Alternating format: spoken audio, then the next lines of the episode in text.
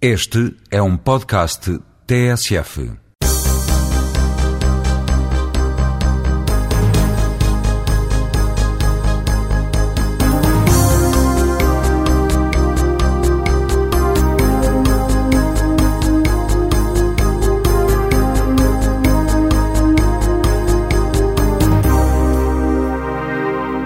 Bom dia, esta é mais uma edição do Jogo Jogado, o programa semanal da TSF, em que, nas manhãs de sábado, João Querido Manha, Luís Freitas Lobo e João Rosado falam de futebol.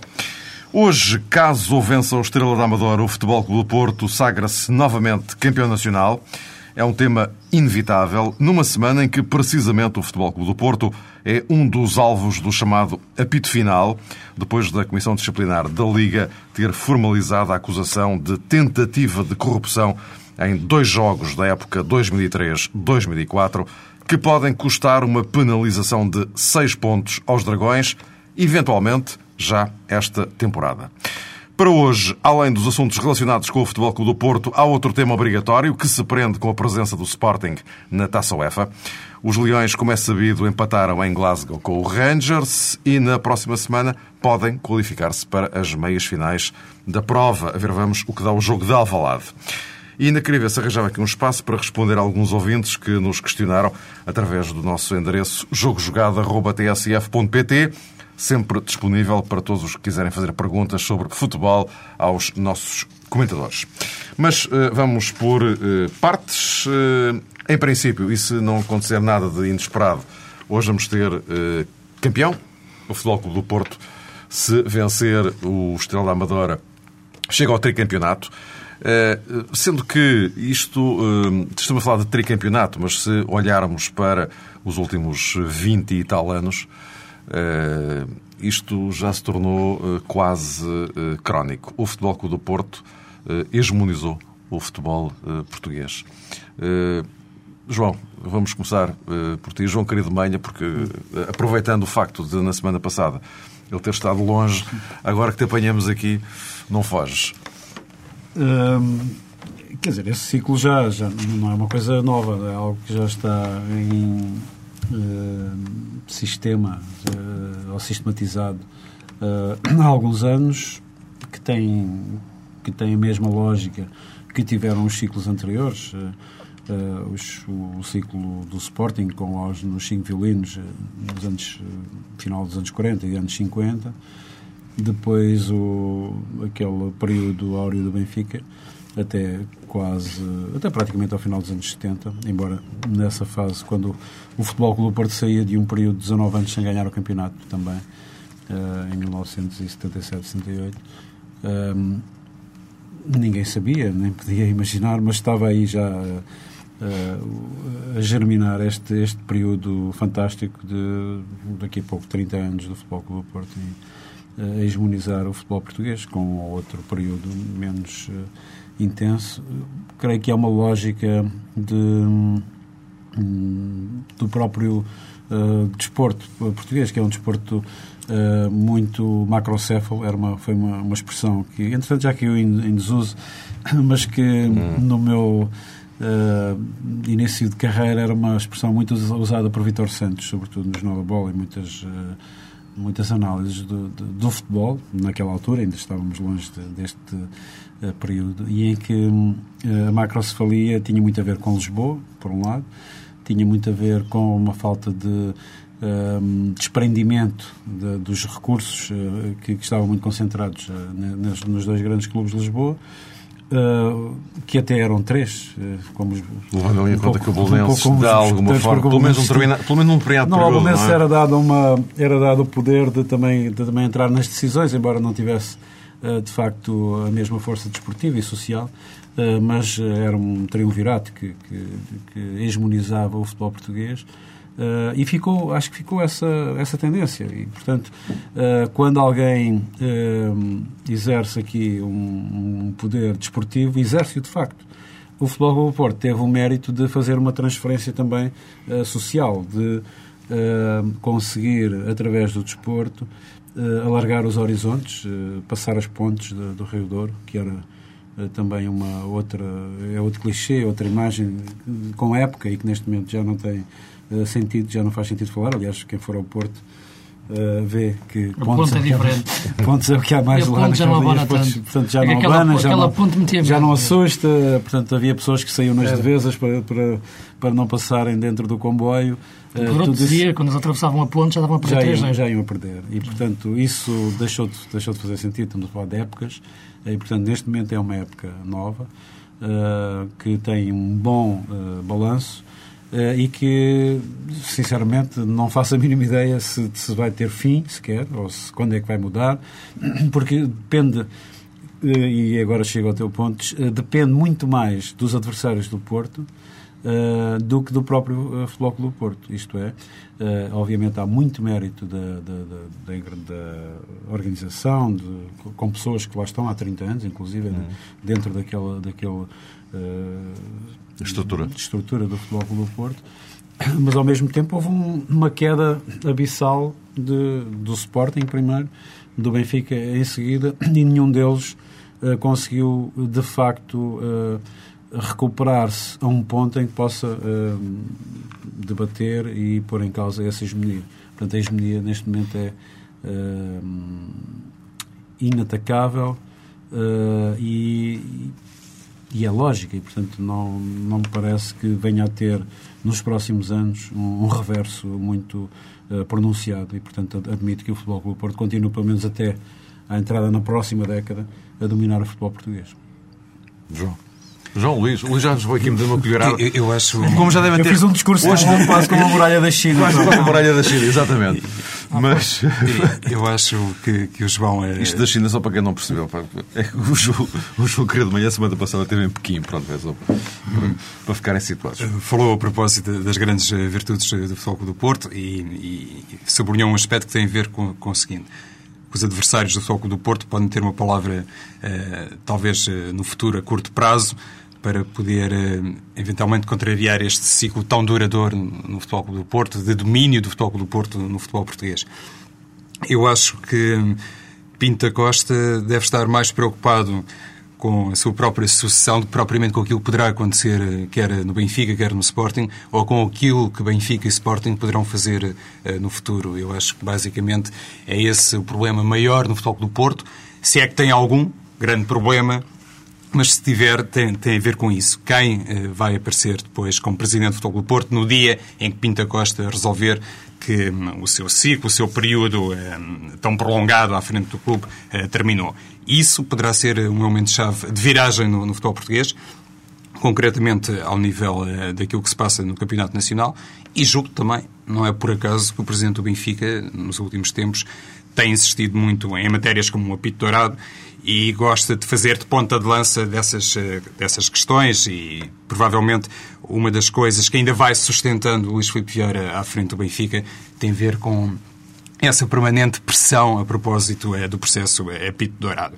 Os inêxitos desportivos do Benfica, eh, apesar de tudo, têm permitido ao seu presidente manter-se no cargo, porque volta não volta, ele vai falando de Pinta Costa, vai falando do Apito Dourado, e se um dia eh, Pinta Costa sair do Futebol do Porto, parece-me claro, nomeadamente no se refere ao Benfica, que aí a margem de manobra eh, vai ser maior, inclusivamente com reflexos nas quatro linhas. Eh, veremos o que é que o Sporting Poderá também fazer a propósito disso. Soares Franco, nesta recente deslocação a Glasgow, disse que eh, o Sporting vai esperar para ver os resultados de todo este processo e depois então se irá pronunciar. Mas comparativamente a Luís Filipe Vieira, tem basicamente optado por uma posição, eu diria, mais secundária, mais cinzenta e não tanto de pressão mediática sobre aquilo que poderá acontecer eh, a Pinta Costa e depois ao, ao Futebol do Porto. Sendo que Soares Franco eh, também aproveitou para dizer, atenção, que o meu antecessor, Dias da Cunha, foi um protagonista importante neste, neste, neste processo todo. E, e ele, na altura, disse tudo o que tinha a dizer. Então, agora, low profile e vamos esperar ver o que é que isto dá. Enfim, portanto, o Sporting, eh, e se é verdade em relação ao Soares Franco, isso tu referiste, eh, o Sporting no seu todo, o Soares Franco não quis de qualquer forma deixar de lembrar que, atenção, que isto também. O que, o que foi acontecendo também se deve muito Como se à intervenção de Dias da Cunha. não é? a, a- culpa eh, morre sempre solteira, não é? Na hora da vitória parece sempre muita gente a reivindicar eh, Pô, claro, o seu, é um clássico. a sua cota parte. Luís, Repara, eu acho que os ciclos de poder, em geral, têm quase sempre bases sólidas. Nunca nascem do, do acaso. Eu parece-me que o Porto, no, nos anos 70, no final dos anos 70, conseguiu encontrar eh, externamente, talvez até no país que mudava, no, eh, na possibilidade de colocar em prática aquela sua, sua teoria de conspiração eh, solista, de que sempre realmente o conflito norte-sul encontrou naquele habitat revolucionário eh, os contornos perfeitos para colocar em prática eh, a sua tese, eh, em termos desportivos, naturalmente. Mas depois também em termos sociais. Eu acho que os segredos, eh, o segredo, o grande segredo para os clubes conseguirem manter depois estes ciclos de poder é descobrirem verdadeiramente esse, esse seu código genético, chamaria assim. Realmente, onde é que está o, o ADN que faz um clube verdadeiramente. O Benfica conseguiu realmente durante os anos 60, o Sporting, como, como o João referia, mais atrás, num período diferente, eram outros, outro país, mas o Porto conseguiu perceber naquela altura Uh, seja por obra dos seus dirigentes, seja por obra, do, do, de, de, sobretudo, na minha opinião, de José Maria Pedroto, perceber qual era a forma realmente, qual era a fórmula uh, de, de, descodificar a gênese do Porto. O que é que lhe iria tornar forte? O que é que iria conseguir uh, ser um exército que combatesse contra inimigos reais e imaginários, que conseguisse criar um, um bunker mesmo dentro de, em forma de clube de futebol. e há muitas frases do Pedroto mais que um treinador para mim, era um estudioso do comportamento humano e um mestre da tática e do conflito. E, e o Porto cresceu dessa forma. Uh, um produto regional que, que nunca saltou essa fronteira verdadeiramente, uh, mesmo depois das grandes conquistas internacionais.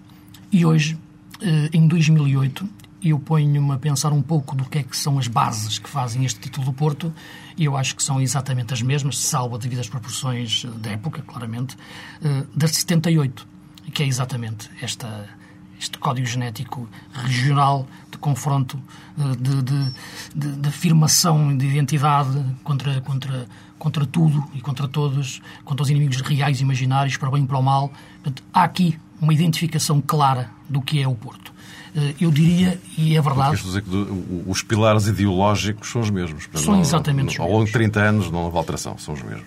Eu acho que sim, mas isto, não, repare, eu estou a dizer isto no ponto de vista positivo, que eu acho sim, que sim, os pilares ideológicos claro. são fundamentais para não, Os resultados estão aí. Dizer, claro, e não só o resultado, mas a sua, não, a sua forma de estar. Por vezes nota-se alguma, tende, alguma ideia, alguma tendência, ou alguém aparece a querer, digamos, retirar essa matriz uh, ideológica e, e depois uh, rapidamente uh, pronto, ele, Pinto Costa e o Porto uhum. têm conseguido voltar sempre ao caminho certo. Portanto, sempre que há uma ideia de colocar o Porto num, num registro mais cosmopolita, futbolisticamente falando, de, de primeira linha, mesmo a nível internacional, Uh, há uma tendência, um, ou são os, acidentes de percurso que levam a isso, mas uh, ainda agora, portanto, no, no, auge da comemoração de um título, surge esta, finalmente, a abertura e, e digamos, o procedimento disciplinar dentro da, da, da Liga. e foi até, creio que Josualdo Ferreira, embora houve alguns, alguns episódios que me, faltaram, que me falharam por eu não estar presente, mas Salve Josualdo Ferreira dizia que as coisas não surgem por acaso e tal. Tinha que ser agora, nesta altura, que nós estávamos aqui, portanto, a, a, em grande, a, portanto, a festejar uma coisa que é, de facto, de, de, de arrebatamento nacional e tinha que vir uma nódoa em cima do, do, do pano uh, que, de imediato, uh, uh, despertou essa, esse sentimento de que há sempre qualquer coisa que nos oprime, qualquer coisa que é contra nós, qualquer coisa que nos faz andar é contra isso, o mundo. É, e essa é, é, que é a matriz. É essa a matriz, é o código genético do Porto. Algumas coisas com, com bases perfeitamente sustentáveis e sólidas, uh, mais quem viveu naquele período e quem viveu por dentro sente, outras criadas quase não diria artificialmente, mas, mas empoladas ou, Sim, ou de forma, de forma eu, imaginária, mas criada também de forma estratégica. Eu vivi muitas de perto, nomeadamente aquelas contra a comunicação social. Exatamente. Sim, Portanto, sim, sim, é um, um, tipo, um vamos nos unir contra eles e tal. Portanto, era, uma, era um fator de união. Não, sinceramente, nunca percebi que aquilo funcionasse, mas para eles funcionava. Uhum. Portanto, a gênese do, deste Porto padrotiano, chamamos-lhe assim, mantém-se ainda hoje, hoje vivo com outras pessoas em termos de treinadores, mas uh, exatamente da mesma forma de estar, uh, isto é, uma forma de viver que se transformou numa forma de jogar. E eu penso perfeitamente que 78, o Oliveira, o Duda, o, o Admir, o Gomes, poderiam jogar perfeitamente dentro do estado de espírito, junto com o Lúcio, com o Lisandro, com o Paulo Assunção, com, com o Jorge Costa, com o Bahia. Muitas vezes parece-me que eles fazem parte todos da mesma equipa. 30 anos, quase como se fossem apenas uma época. Essa, essa cultura. De... Desculpa, João, deixa-me só dizer uma coisa, e, e só, para, e depois, só para terminar o raciocínio. Isto, este crescimento da, da base genética do Porto, da percepção do seu ADN, foi acompanhada com o diluir dessa mesma ADN diferente, de bases completamente diferentes, sobretudo do Benfica, eh, que tinha realmente outra gênese, diferente, cosmopolita, uma forma mais eh, multinacional, mais internacional, mais eh, a capacidade de chegar a todos os lados, uma, uma, uma, uma forma diferente, as camisolas, o símbolo do Benfica, as pessoas que estavam no Benfica, havia realmente ali uma marca que se percebia de qualidade, de força, de gigante, diferente, mais nacional, era um produto nacional e internacional. Eh, as pessoas que lá estavam sentia-se realmente, bastava olhar para elas, bastava olhar para os jogadores, bastava olhar para, para os adeptos, para os estádios antes do Benfica jogar.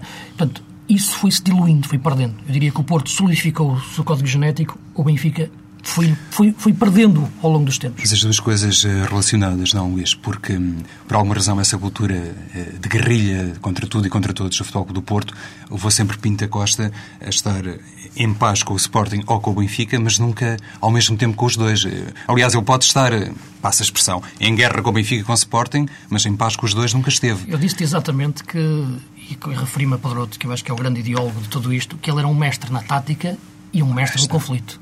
Precisamente. E eles nunca estiveram em paz com ninguém. Portanto, é uma falsa paz. Não, não, isso, é um, isso é um ponto absolutamente adquirido. O Futebol Clube Porto, eh, desde o Pedroto, eh, Pinto da Costa depois, eh, portanto, limitou-se a, digamos, a perceber como era e a pôr em prática, portanto, toda, toda a ideologia que, que recebeu não direi que foi acidentalmente, mas era a pessoa que lá estava e foi ela que soube tirar partido de, desse, dessa visão do, do, José Maria Pedroto, que creio que foi uh, o visionário nesse, nesse, nesse tempo.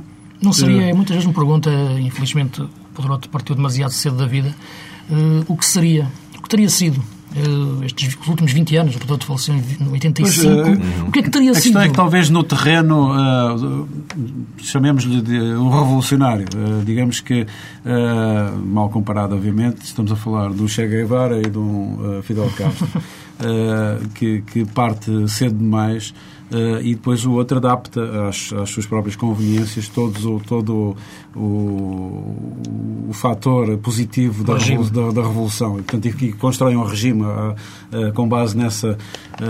depois da revolução, o regime. Lá Sim. está, falta um Raul Castro. portanto, falta agora um, um, seguidor, não sei se existe, talvez Reinaldo Teles, que ainda... Mas essa questão é verdade, é perceber se depois do Presidente do Porto sair, se este código genético vai ficar abalado. Já agora permitam, eh, e só para encerrarmos aqui o, o dossiê uh, Futebol Clube do Porto, um, até que ponto é que uh, esta questão, no caso de, de, haver condenação, de facto, do Futebol Clube do Porto, até que um, isto, isto, de alguma forma pode, pode afetar uh, a, a, imagem do Porto? No, do ponto de vista desportivo, a questão nem se coloca, como é evidente, mas também não é isso que estamos aqui a discutir, e nenhum de nós é jurista, portanto não vamos sequer entrar por, por aí. Mas um, isto, caso se confirme a condenação, isto poderá afetar de alguma forma a imagem? Poderá abalar, internamente isto abalará alguma coisa? Qual é, que é a vossa percepção? Eu, pessoalmente, em relação a esta situação, parece-me há aqui uma coisa muito simples, na minha opinião. Uh, independentemente do desfecho que o processo tenha, seja no campo uh, penal, judicial, seja no campo desportivo, é a postura uh, que tenha depois os responsáveis do Futebol do Porto. Eu já, já ouvi algumas teses e algumas opiniões em relação à, perda de seis pontos, o que é algo perfeitamente inócuo no meio de um processo deste tipo.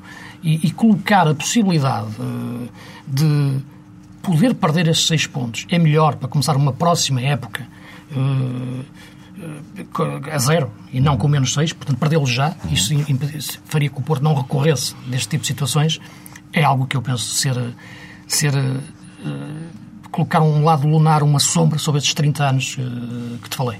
Eh, eu penso que o Porto tem que perceber isso, e definitivamente.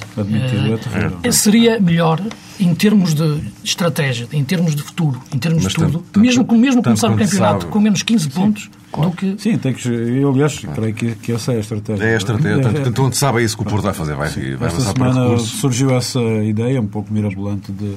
Até de algumas pessoas com, com responsabilidades, é É isso, exatamente é isso. eh, admitindo que o Porto devia, enfim, encaixar eh, o castigo e seguir em frente. Ora, se encaixar o castigo, se de alguma forma admitir eh, a culpa, e, e não estamos nós a julgar se, se é culpa ou não, mas creio que é este, é. este é o lado mais gravoso da- do- do- do, do ilícito eh, desportivo, não é? a corrupção desportiva. E, portanto, há uma, é uma mancha eh, que, se a equipa, se o clube ou as pessoas que estão envolvidas a aceitarem, eh, como naqueles processos do- dos, dos arrependidos, em que aceitam uma pequena pena para, enfim, seguirem em frente com a sua vida, creio que isso seria uma mancha inapagável, histórica, na- no, no Futebol Clube. Uma coisa é certa, parece-me, este timing de anúncio do, do apito final, não é? Eh, aconteceu eh, numa altura propícia para o Futebol do Porto. Quer dizer, se fosse o Futebol do Porto, o seu departamento jurídico a escolher, não, não escolheria melhor altura para isso do que esta. Se bem que essa, essa questão do, do- dos pontos terem que ser deduzidos nesta temporada é algo que me faz eh, muita confusão. Como disseste, bem, não sou jurista, não tenho nenhuma Pois não, há muitas coisas neste Mas, processo que a mim também fazem muita eh, confusão, não sou especialista lido, na área. lido, com frequência com, com juristas, sobretudo na área desportiva, Uhum. e inclusive esta semana já tive a oportunidade de informalmente debater o assunto e de facto não, não, faz nenhum, não faz nenhum sentido para mim que, a menos que o processo seja concluído agora, eh, que ele tenha que afetar a Por isso é que eu falava do timing, já correto. Porque se ele não for concluído eh, enquanto estão para homologar os resultados desta temporada, obviamente que se o processo transitar para a próxima época, as consequências do processo, a meu ver, sem ter base jurídica para, para esta afirmação, mas, mas é mero, senso comum, elas têm que ser projetadas na, na, na temporada em que isso acontecer, a pró- a próxima. Ou fosse a outra próxima assim. ou outra qualquer, Sim. claro, claro. Aliás, embora, embora os regulamentos não prevejam a Pois não, começar não, com pontos negativos. Uh, sim, pois não, não sequer. Portanto, aí há uma, uma- mas, mas isso aplica-se, por exemplo, a outro caso, que é o Boa Vista, que a pena é mais gravosa e inclui a, a possível uh, despromoção. Uh, se essa despromoção é, é entendida, uh, curiosamente, não para esta época, porque então teríamos que apagar todos os resultados que o Boa Vista nesta temporada, mas na próxima. Portanto, há aqui um anacronismo uh, que os juristas seguramente saberão uh, explicar, uh, mas que não faz muito sentido aos olhos do cidadão comum. Ora bem, daqui a pouco vamos falar então do Sporting na taça UEFA, mas eh, primeiro permitam-me só aqui eh, um, um espaçozinho para os nossos eh, ouvintes, mais mails. Eu devo dizer-vos que para já gostaria de saudar as, as pessoas que nos têm, eh, que nos têm escrito, normalmente com longas missivas, devo dizer-vos, longas missivas. Eu eh, hoje escolhi aqui eh, só dois e vamos tentar ser, enfim, tão simples quanto, quanto possível. Eu, começaria, se não se importam, por uma ouvinte se chama Isabel Castanheira. Uma saudação. Olá, querido Rosado Lobo. Uh, quando ouvi pela primeira vez o título Jogo Jogado, pareceu-me uma redundância. Então, o jogo não é para jogar. Numa segunda abordagem, percebi que se discutiam os aspectos de um desafio de futebol onde os jogadores têm a bola com dois objetivos, o geral e o específico. Não sofrer e marcar golos. No meio deverá para isso ficar uma harmonia que na década de 90 se assemelhava a uma sinfonia de Mahler, porque tinha obrigatoriamente um maestro. Hoje as equipas organizam-se mais num festival de quartetos ou de trios de Beethoven que tocam separados, desenvolvendo harmonias de defesa-ataque, mas que a certos momentos conseguem emitir a mesma nota, evitando por isso o desafinado. Entenda-se, entre parênteses, o gol do adversário. O texto é muito mais longo, de, de, de, deixa-me dizer-vos, um, e, e, é engraçadíssimo, Promete. como já devem ter percebido, é engraçadíssimo. Uh, depois, saltando lá mais para diante, concordo com o que João Querido, uh, com João Querido Manha para o melhor atributo de Vieira, de Luís Filipe Vieira, errático. Devo dizer que Isabel Castanheira declara-se benfiquista. Uh, concordo com o João Rosado quando designava o futebol de Camacho de medíocre. Uh, e depois uh, tem aqui um, uma referência ao, ao, ao Luís Freitas Lobo, atirando de cabeça isto. Quem foi para si, na escola do futebol, o cientista? Entendamos. O cientista, uh, quem é hoje o cientista, quer no sentido do teórico, quer da implementação de ideias de evolução do futebol? Entende-se o treinador. Não é? Portanto, é aí que ela quer chegar. O cientista, o treinador. E já agora, quem é o operário e o artista? Guarda-redes, ponta de lança. Isto posto assim, Tinhas pensar um bocadinho, acho eu. Tinha, tinha que pensar bastante. Então, enquanto Mas- pensas, deixa-me só, mas- deixa só falar aqui do Sim. final do, do meio. Diz assim: Obrigado pelo vosso programa. Tenho pena que seja neste horário, porque para uma mulher, apesar, de já velhota, ainda é ao sábado de manhã que faço as minhas compras. Obrigado, Isabel Castanheiro. O, ci- o cientista do futebol, ele está-se a referir, eh, Claro. a nossa ouvinte, a treinadores. Claro. E está-se a referir eh, historicamente. Sim, sim, sim, sim, é? sim, sim, sim. Ah, Eu tenho, aí tenho muitas referências e quando, e quando vou às bases do início do século, aliás, há pouco tempo escrevi sobre isso no, no meu livro, quando leio... Pois, aliás, deixa-me só dizer, eu, não- eu não, eu não, não, não coloquei aqui, mas deriva justamente disso, do, do, dessa, dessa tua alusão no livro, então ela. Ah, não, e, e em termos de futebol português, é evidente que referi sempre de Oliveira. E, e muitas vezes, quando falam em livros modernos e em terminologias modernas, eu citava no meu livro exatamente eh, livros que. Os livros mais modernos que comprei recentemente foram dois livros que encontrei no Alfarrabista, um datado de 1937 e outro de 45, escritos pela- pelo mestre de Oliveira. E, e lendo aquilo, eh, realmente eu aprendi muito. Eh, eu acho que se eles fossem escritos hoje, não estariam tão avançados como estavam naquela altura.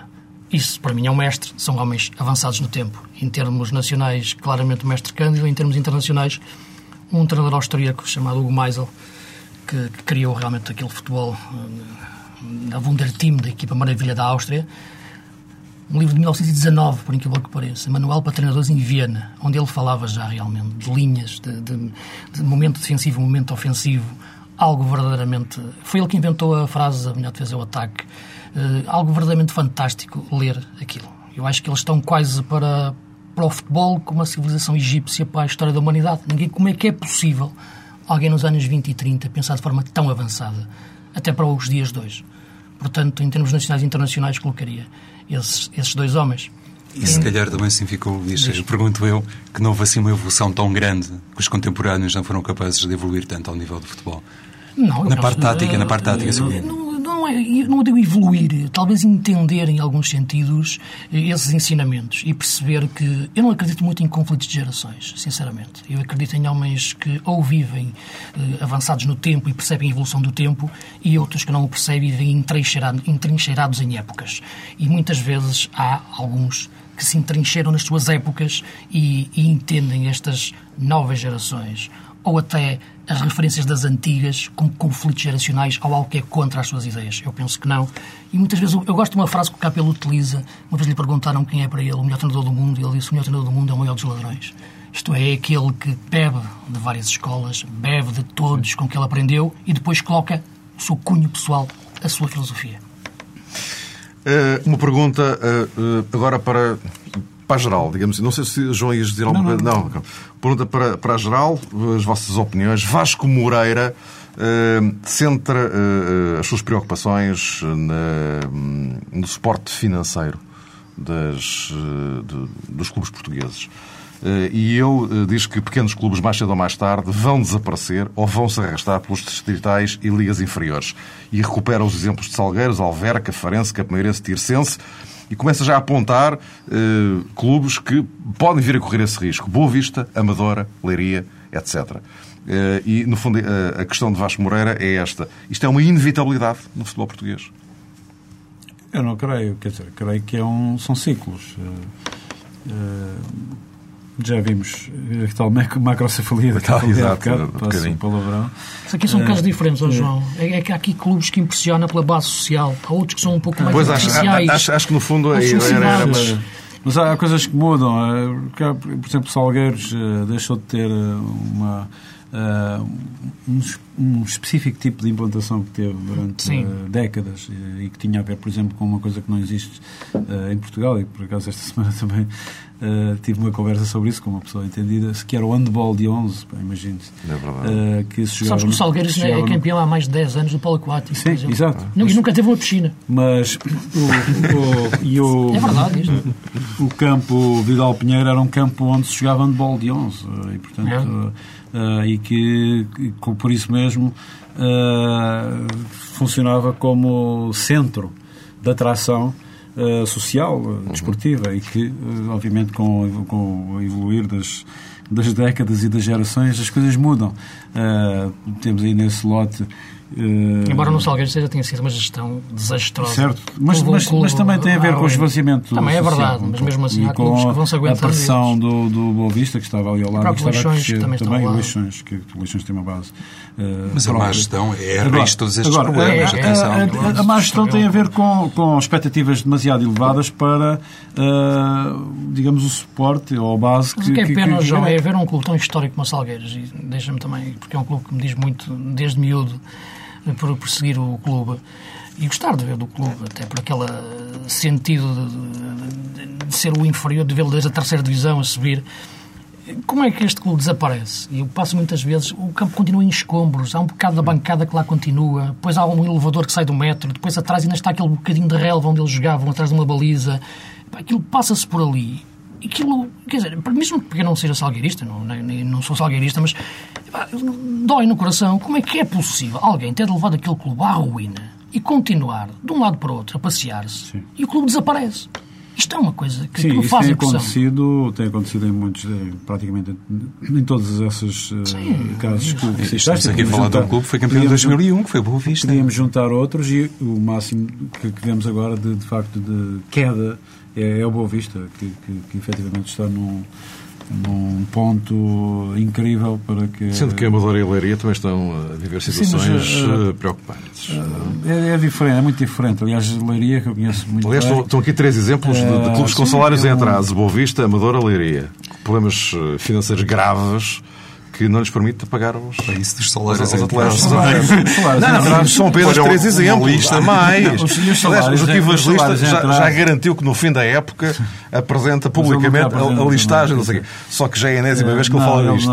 Aliás, essas promessas desse, desse também dos, enfim, dos antecessores dele no sindicato, que também nunca conseguiram, mas o sindicato tem uma representatividade muito limitada, porque o jogador de futebol é um um ser egoísta. extremamente individual e egoísta. E, e, portanto, não, acho que é o termo. Não, sim, sem dúvida. Há exceções, como é evidente. E, portanto, isso não, não, acho que nunca se vai pôr e também não é por aí. Que, e, e uh, os salários uh, que, em atraso, que eu me lembro, existem há, desde sempre. Já nem te lembras? Uma, não, não me lembro. Já nem te lembras. Uh, portanto, há uma, há uma praxis de, de começo de temporada e de gestão de expectativas, que normalmente, obviamente, só pode ganhar um. Claro. Perderam uh, as realidades. A partir daí, sim. E, e a partir é, daí geram alguns clubes, alguns clubes destes geram-se situações inegociáveis e, e incontroláveis, uh, que é o que se passa, e depois uh, alguns casos uh, patéticos de gestão, mas que, e eu era aí que queria chegar,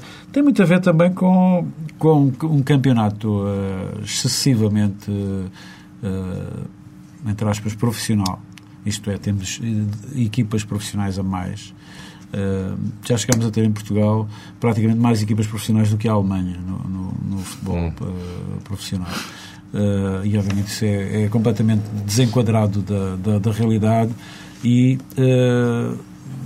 o que é que nós vemos? Vemos, felizmente para o futebol, para esses clubes, ainda e, passou a existir a televisão por cabo e, os, e, o, e a a Sport TV, que de uma forma um pouco artificial uh, vai uh, alimentando os cofres dos clubes com direitos de televisão porque negociados. Sem, porque, porque sem, sem, esse sem dinheiro, televisão, sem esse dinheiro já tinha acabado. Muitos deles já tinham fechado a loja. Mário, permite-me só João, dizer que uma coisa e, é muito rápida e, salta para o serve até para, quase como elogio para a senhora Isabel Castanheira, que realmente estava aqui a ler, estou mais perto do Mário Fernando, estou numa posição muito favorável, uma missiva realmente muito engraçada, e é por isso que nós temos que chamar ao nosso programa Jogo Jogado, por todos estes problemas extra quatro linhas que se calhar muitas vezes escapam à senhora Isabel Castanheira. Muito bem. E jogamos dentro das quatro linhas e, e fora. Dentro e fora. Jogamos de todo lado. Isto não, aqui não há problema. E não caímos e com, todas, e com todas as táticas. Portanto, também aqui total, é? desdobramos completamente as táticas. Uh, João Rosado, uh, estamos na reta final. Uh, começo por ti. Sporting, o que é que o Sporting precisa de fazer para saltar para as meias finais da Taça UEFA depois de ter empatado a zero em Glasgow? Basicamente, Mário Julgo precisa de repetir a receita que evidenciou em Glasgow. É evidente que o Sporting uh, também vai precisar de marcar golos. É desejável que as coisas não terminem desempatadas nas, na marca das, grandes penalidades, mas o Sporting, perante aquilo que demonstrou a frente ao Glasgow Rangers, parece ser uma equipa tecnicamente muito melhor, trata muito melhor a bola e, do ponto de vista tático, também se encaixa muitíssimo bem no adversário, que era uma questão que estava em aberto perante até a maneira como o Glasgow Rangers evoluiu na Taça UEFA.